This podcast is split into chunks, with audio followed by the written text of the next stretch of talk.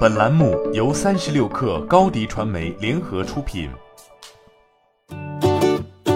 本文来自三十六氪作者李安琪。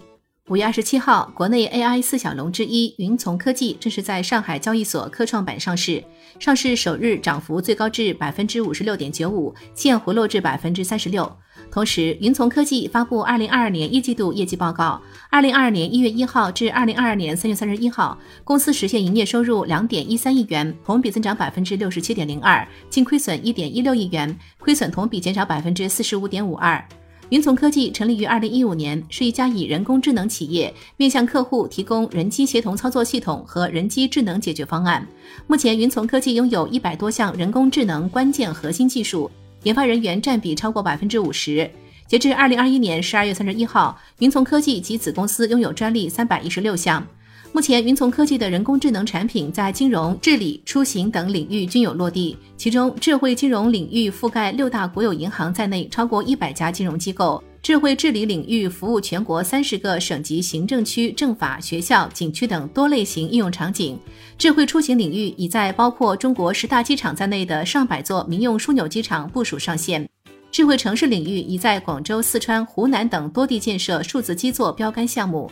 虽然业务有落地，但国内 AI 公司普遍还未实现盈利，云从亦是如此。招股书显示，云从科技二零一九年至二零二一年营收分别为八点零七亿元、七点五五亿元、十点七六亿元，净亏损分别为六点九亿元、八点四四亿元、六点六四亿元，扣非后净亏损分别为七亿元、八点六七亿元、七点五三亿元，三年累计亏损二十亿。但研发费用仍在持续增加。二零一九年至二零二一年，云从科技的研发费用分别为四点五四亿元、五点七八亿元和五点三四亿元，占各期营业收入的比例分别为百分之五十六点二五、百分之七十六点五九和百分之四十九点六七。高额研发投入仍在亏损等，导致了云从在资本市场的募资不顺利。云从科技此次上市最终募资约十七点二八亿元，但其原本计划募资是三十七点五亿元，缩水超过二十亿元。此前，AI 四小龙之首商汤科技已经登陆港股，